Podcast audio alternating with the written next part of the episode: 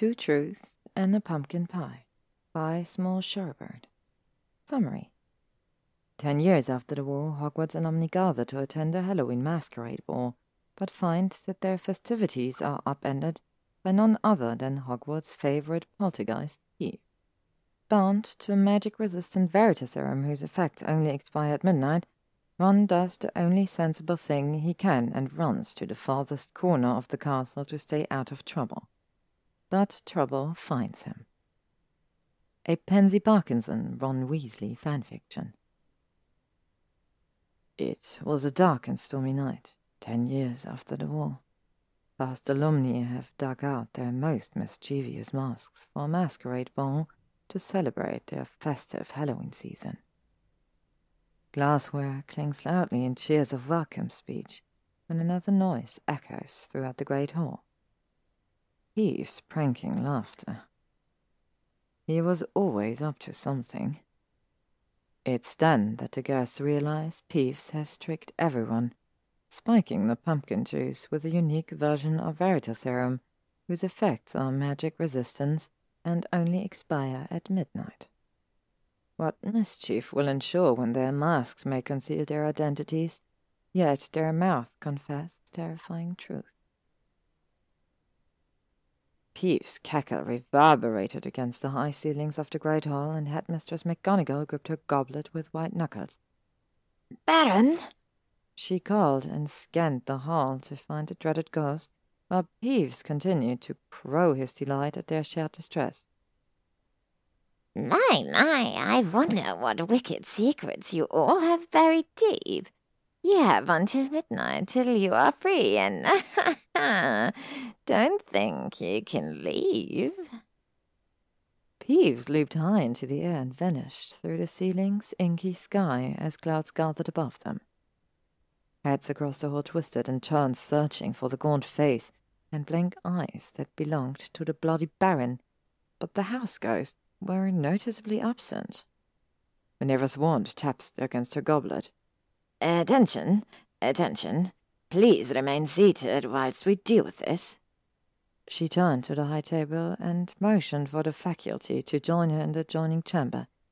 It may be wise to remain silent while we locate the antidote in the potion storeroom to avoid the unsavory effects of Veritaserum. Watching the professors shuffle from the table in their assorted Halloween costumes was quite a visual. Under any other circumstances, it would have sent the guests into a fit of giggles, particularly Hagrid, dressed as an exceptionally large pumpkin. But silence settled in every nook and cranny of the great hall, and as the minutes ticked by, it morphed and grew into intolerable stillness. No one wanted to be the one to talk. No one wanted to be the one that humiliated themselves in front of their former classmates. Ron, not particularly fond of embarrassment, reached for the nearest platter. His wide hands wrapped around two chicken legs, and he wasted no time in devouring them. This earned him odd looks from those seated near him, which didn't bother him. Everyone wore a mask so they couldn't know who he was, and he didn't care to know who anyone was. His mask was navy blue and hand painted, with white and gold checkers. He wore a matching hat that covered his hair, a dead giveaway in what was intended to be a night of anonymity. The hat was an elaborate fanfare that Hermione insisted made him the spit of a Venetian jester. The stupid thing made his head awfully hot, but guaranteed him a night of peace, and he wagered that was a fair price to pay. The woman sat opposite him had raven hair that fell to her waist, with a half mask painted with an exceptionally intricate design that reminded Ron of the Dia de los Muertos hats that Luna brought back from her travels. Her lips were painted a vibrant red that had not smudged no matter how deeply she drank from her goblet, and he couldn't be sure, but Ron worried that the flash of her dark eyes held a semblance of recognition. Impossible. The Hermione and Harry were the only ones who knew which mask he wore, having been at Madame Malkin's when he purchased it. The seating for the masquerade Hallowed Eve's ball had been arranged so that no guest would be seated near a close friend, inter-house intermingling or some other Codswallop that Headmistress McGonagall had written on the invitation. If he tried, Ron could probably spot them both in the crowd, but as it was the crispness of the chicken skin was enough to keep him occupied. Deciding that two pieces of chicken were not enough, Ron appraised the other platters several seats down, where a selection of pumpkin pies that shimmered under the candlelight. Positively mouth-watering. The witch sat opposite non-verbally levitated the tray right under his nose, and he all but snatched the tray out of the air. Blimey, that's some handy charm work, he said between mouthfuls. Non-verbal spells aren't my half-sexy too. He choked, spluttering chunks of the delicious pastry down the front of his dress robes, acutely aware of his grave mistake and the burning pressure of every set of eyes watching him. She smirked and flashed a set of pearly whites at him. I do aim to please.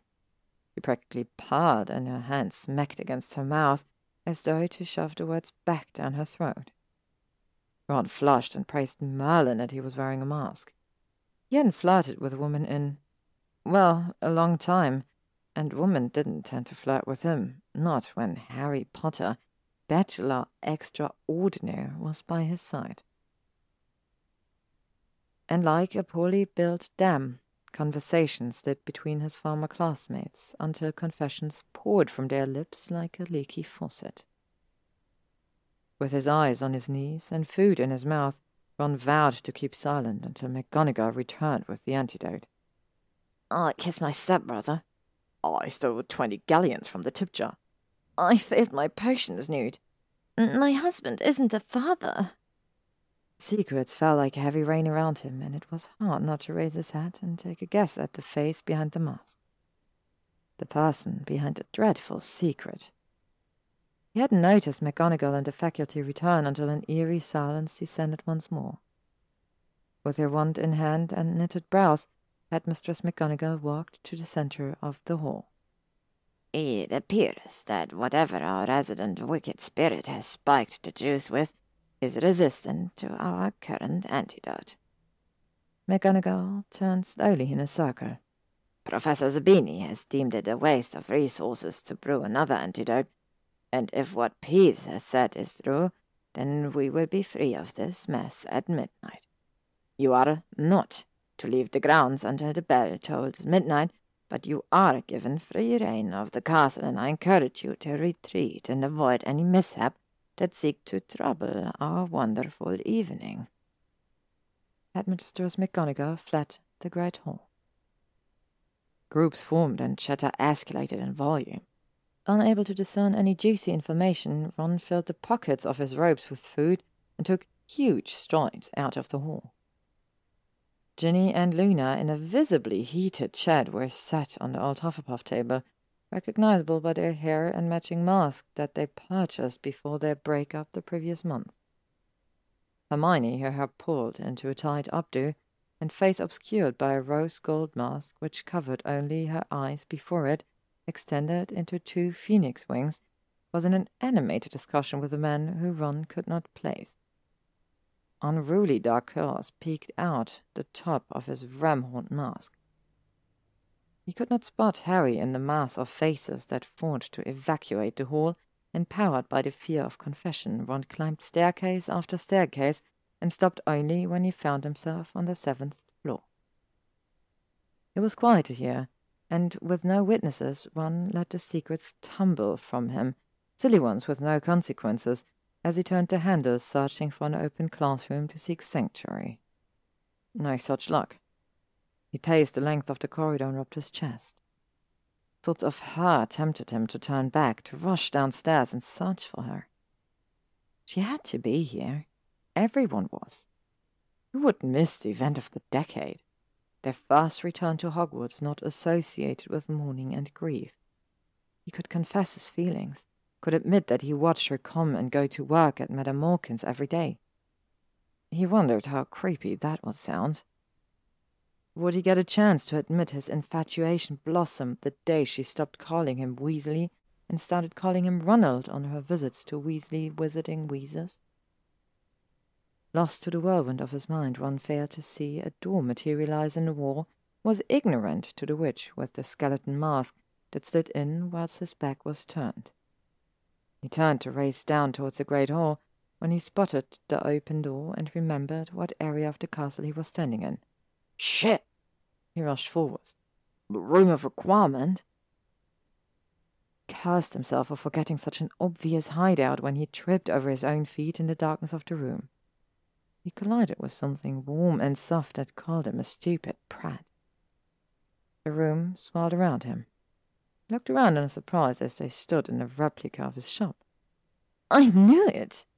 He turned and looked questioningly at the witch who levitated him the pumpkin pies that were crushed in his pocket. Ronald! You don't recognize me? She sounded disheartened. I suppose you wouldn't. I was wretched to you for so long. You gave me the best pumpkin pies I've ever had. I'll think we're even he said, and he meant it. She laughed, and he found himself wanting more of it. Shall we play a game? He gulped. She looked at him the same way he looked at his mom's roast potatoes. Hungry. Have your way, then. Just be prepared for the consequences if you fail to guess correctly. Her hand hung in the air, and he shook it without contemplating the deal. Three questions to guess who I am in exchange for three secrets. She tilted her head, and he realized she wanted him to go first. Were we in the same year? He blushed furiously underneath his mask for the second time. That night was thankful for wearing one. He had wasted a question. If only Hermione was here to help him. Yes. She circled the till and stopped to face him on the other side. What is the last lie you told? He chuckled. That Hermione's lasagna was the best I've ever had. She smiled at him, her left cheek dimpled. Huh. So the golden girl isn't golden at everything. He shrugged. Are we friends? Had time to wonder if that was a silly question to ask. Uh, I don't know, but I'd like us to be. She nervously fiddled with her necklace. What's your ideal witch? beautiful Slytherin and hates me. He groaned. He hadn't meant to say that, but he had. Whispered a treacherous part of him that was his ideal witch and a perfect description of who he had been pinning over for months. She hummed appreciatively. I don't know what to ask, he admitted. I think you do, Ronald. He froze. Pansy? Is that your guess? He nodded. Do I get one more question? He nodded. Who is the lucky witch that you so clearly fancy? Please don't make me say it. He begged, and his voice cracked. I'm a jealous witch, Ronald Weasley, and I've had my eye on you since March. Pansy moved forward and deftly untied her mask. Now, who is the witch that you fancy? Pansy. He breathed and leaned into her touch as she unmasked him. Pansy Parkinson.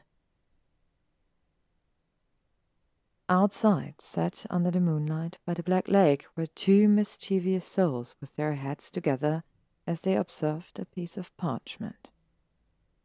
Merlin's balls. I think my plan worked, Peeves. Told the git all he needed was a push. George exclaimed. He threw his steampunk inspired mask into the air and reached for his wand before he tapped it against the parchment. Mischief managed. The end. Hello, everyone, and thank you for listening to this wonderful Ronsy story. I really, really hope you enjoyed it. Don't forget to go to the original author and give them some love for this wonderful story. It's, as always, linked in the description. I hope you enjoy your fall so far. I sure do. And I hope you all take care of yourself and that I will see you again tomorrow.